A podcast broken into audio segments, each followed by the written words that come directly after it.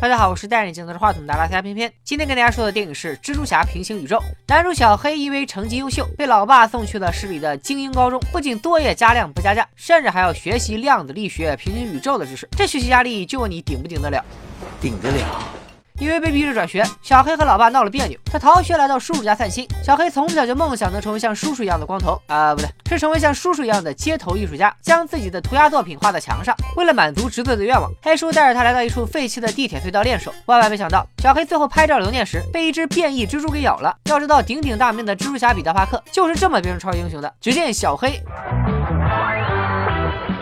好吧，其实什么都没有发生，小黑拍死蜘蛛就这么走了。第二天，小黑起床后发现裤子短了，自己还一阵阵冒虚汗，是不是渗透？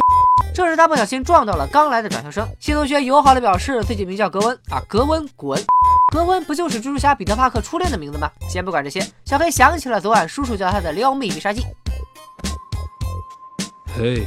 虽然使出了家传绝学，然而并没有什么狗用，场面一度非常尴尬。更尴尬的是，两人分别时，小黑的手竟然和格温的头发粘在了一起。光天化日，朗朗乾坤，这不是公然耍流氓吗？最后还是靠格温剪断了他的发啊，剪断了牵挂，剪一滴不被爱的分叉，这才把两人分开。之后，小黑发现自己见啥粘啥，甚至还可以飞檐走壁。照这情况，难道自己要成为第二个蜘蛛侠了？为了查清状况，小黑独自返回了地铁隧道。狡辩的是，他随后就卷入了蜘蛛侠彼得帕克和绿恶魔的大战中。他俩为啥这么咔咔打呢？因为幕后 boss 老金要。开启一个时空对撞机，老金要从别的平行宇宙里找到自己已经去世的老婆孩子，填补自己的空虚寂寞冷。老金老婆孩子发现老金反派 boss 的身份，接受不了事实，离家出走，结果就出了车祸。老金就此恨上了蜘蛛侠。大战中，蜘蛛侠救了小黑，发现他拥有和自己一样的超能力。蜘蛛侠本想毁掉时空对撞机后再收小黑为徒，然而就在这时，反派徘徊者赶到，阻止了蜘蛛侠。这反派的衣服还挺别致。最后，老金出场开启对撞机，一个没控制住，一口气连接到了五个不同的平行宇宙。绿恶魔为了干掉蜘蛛侠，将他按进了时空对流中，然后时空对流就发。发生了爆炸，被炸后的蜘蛛侠奄奄一息。他交给小黑一把钥匙，告诉他无论如何都要炸掉对撞机，否则下次开启时会形成时空大黑洞，所有人都得死。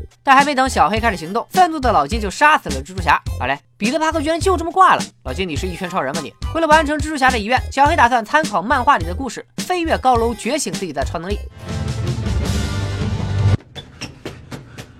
小黑又找了旁边的矮楼，只见他一顿助跑猛如虎，摔得像个二百五，最后连炸毁对撞机的钥匙都给摔碎了。晚上，小黑来到蜘蛛侠的墓前道歉。条件反射之下，小黑。竟然放出了电击，电晕了来自另一个平行宇宙中的蜘蛛侠——中年危机版的彼得·帕克，以下简称老皮。虽然老皮大腹翩翩，婚姻失败，生活一团糟，但再怎么着也是在编的正式蜘蛛侠。小黑绑架了老皮，想拜他为师，但老皮却说他只想回自己的宇宙。小黑。表示想回去就需要时空对撞机，这其中最关键的东西就是他手中的钥匙。但可惜的是，钥匙已经坏了，得再去老金公司偷数据重做一把。之后俩人不咋顺利的偷到了电脑，过程中小黑也发现自己不但会电击，还有个隐身的技能。偏偏好事多磨，电脑被老金的手下女版张译博士抢回去了。关键时刻，又一个神秘的女蜘蛛侠出现，打晕张译博士，拿到电脑，还救下了小黑和老皮。这个人不是别人，正是格温。这剧情很突然啊！原来格温也是从其他平行宇宙穿越过来的，他来到了爆炸发生的一周前，在那个平行宇宙里是彼得帕克挂了，他的初恋格温成了蜘蛛侠。为了重做钥匙，三个蜘蛛侠找到了彼得帕克的没事，在蜘蛛侠的地下实验室中，又发现了另外三个平行宇宙的蜘蛛侠，他们分别是来自二战前宇宙的蜘蛛特工暗影，来自未来宇宙的蜘蛛机甲驾驶员萌萌，和来自动物。宇宙的蜘蛛侠都是在前几天的爆炸中穿越而来。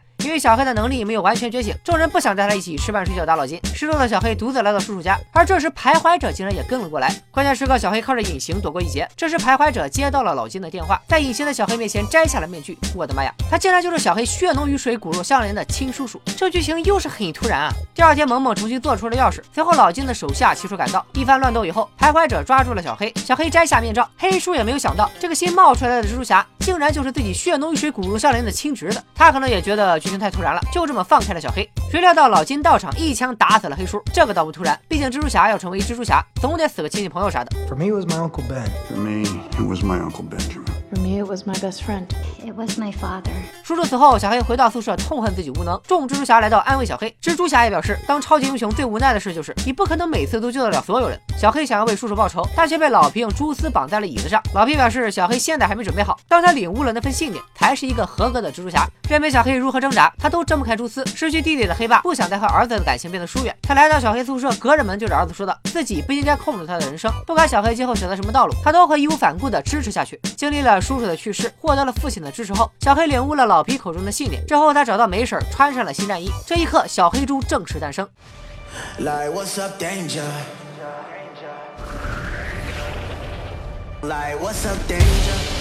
另一边，众蜘蛛侠来到老金的根据地，发现九会战的复员都 cos 了蜘蛛侠，这简直就是史上最贴心的反派啊！然而就在老皮等人混进现场，准备插上钥匙毁掉对撞机时，章鱼博士等人出现，打算对蜘蛛侠们来个一锅端。好在小黑猪及时赶到，化解了危机。与此同时，老金通过对撞机找到了平行宇宙中的老婆孩子，众蜘蛛侠也合力打倒了老金的手下。小黑猪利用钥匙控制了时空流，让老金的努力功亏一篑。接着，小黑猪将蜘蛛侠们一一送回了家，然后和老金展开了最终大决战。结局不用我说了吧？当然是老金被打败，对撞机爆炸。反派怎么可能赢呢？这辈子都不可能。赢的故事最后，小黑给父亲打了电话，父子和好，而他也成为了守护纽约的新英雄。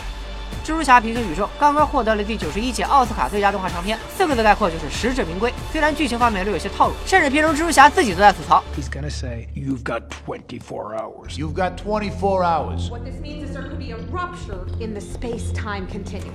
Ooh, that's bad. Actually, everything she said was bad. I was lying before. 但是在制作层面，那可真是前无古人后无来者。从画面中我们可以看出，片中人物的动作都是一顿一顿的，而且整部电影的画风也很像是漫画。其实这正是索尼的秘密武器。为了打造蜘蛛侠平行宇宙独一无二的视觉效果，电影的主创们弃用了动画电影中常用的动态模糊技术，让电影中绝大部分画面变成了一秒十二帧，而不是传统电影中的一秒二十四帧。这样听起来好像是偷工减料了，但实际上这部影片中的每一帧画面的绘制都要比传统动画电影绘制的时间多四倍。因此，整部电影前前后后耗费了六七十个动画师，整整一年半多的时间。除此之外，主创们还将上世纪六十年代的蜘蛛侠漫画印刷技巧与当今最先进的 CGI 技术结合在一起，给人最直观的感觉就是上世纪的老漫画书竟然活了起来。我们知道，漫威英雄的电影都少不了一个人，那就是斯坦李老爷子。片中经典斯坦李的彩蛋是他在逝世后片方临时制作的。电影中的老李头是一位有点黑心的杂货商，在蜘蛛侠去世后卖给了小黑竹一件尺寸不太合适的蜘蛛侠战衣。再见老爷子，漫迷两行泪。不知道以后的漫威电影里还能不能再看到他的身影。最后还是推荐大家看一下原片，完完整整的感受下这部有独特观感的奥斯卡最佳动画长片。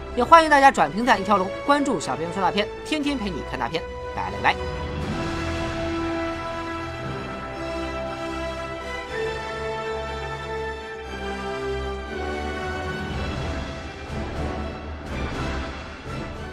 甚至平成蜘蛛侠自己都在在自己自己都在吐槽，自自己都在吐槽，都在吐槽啊啊哈哈，自己都在吐槽，哈哈哈哈。